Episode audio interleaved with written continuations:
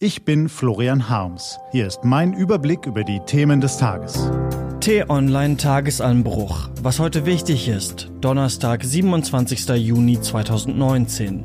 Republik in Gefahr. Gelesen von Christian Eichler. Was war? Beim Blick aus dem Fenster in die Sommersonne öffnet sich unser Herz voller Freude. Beim Blick in die Zeitungen und Newsportale schließt es sich wieder. Düstere Nachrichten bestimmten den gestrigen Tag. Das mulmige Gefühl, dass das Wunderwetter nicht nur wunderbar, sondern womöglich auch eine Folge der Klimakrise ist.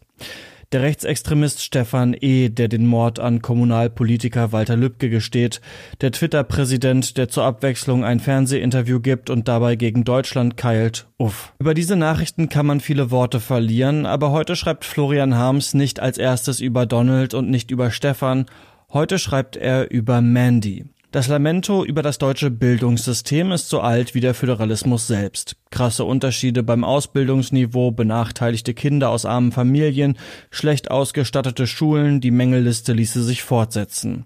Eine vielfach vorgebrachte Klage lautet auch, jeder, der nicht bei drei auf dem Baum ist, bekomme das Abitur hinterhergeworfen. Vielerorts gehe der fachliche Anspruch flöten. Das ist natürlich ebenso maßlos übertrieben, wie es nicht gänzlich falsch ist. Umso mehr Hochachtung dürfen wir vor einer Schülerin haben, die sich erstens ihr Abi durch viel Begabung und Fleiß erarbeitet hat, hat, deren Abschlussnote zweitens eine blitzblanke 1,0 ist und die drittens, und jetzt schnallen Sie sich bitte an, gerade mal 14 Jahre jung ist. Mandy Hoffmann heißt die Ausnahmeschülerin aus Peine in Niedersachsen. Was soll man da sagen, außer Donnerwetter, Respekt und Glückwunsch?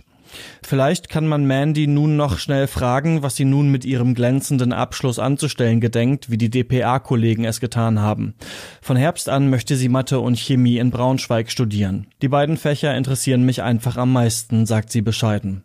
Bis dahin wolle sie vielleicht noch ihr Zimmer renovieren. Solange das deutsche Bildungssystem auch Wunderkinder wie Mandy Hoffmann fördert, kann nicht alles falsch sein. Da öffnet sich unser Herz voller Freude, sogar beim Blick in die Nachrichten. Was steht an? Die T-Online-Redaktion blickt für Sie heute unter anderem auf diese Themen. Heute soll Kommunalpolitikern der Rücken gestärkt werden, denn die werden immer öfter attackiert.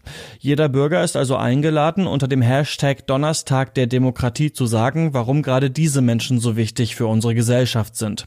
Initiiert hat die Aktion Außenminister Heiko Maas. Mitmachen kann jeder.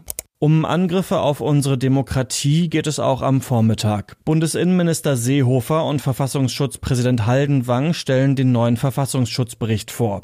Wir dürfen gespannt sein, welche Rolle Rechtsradikale darin spielen.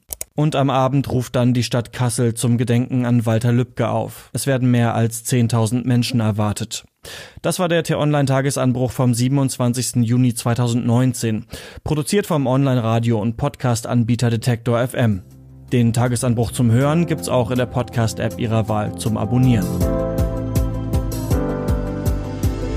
Ich wünsche Ihnen einen fantasievollen Tag. Ihr Florian Harms.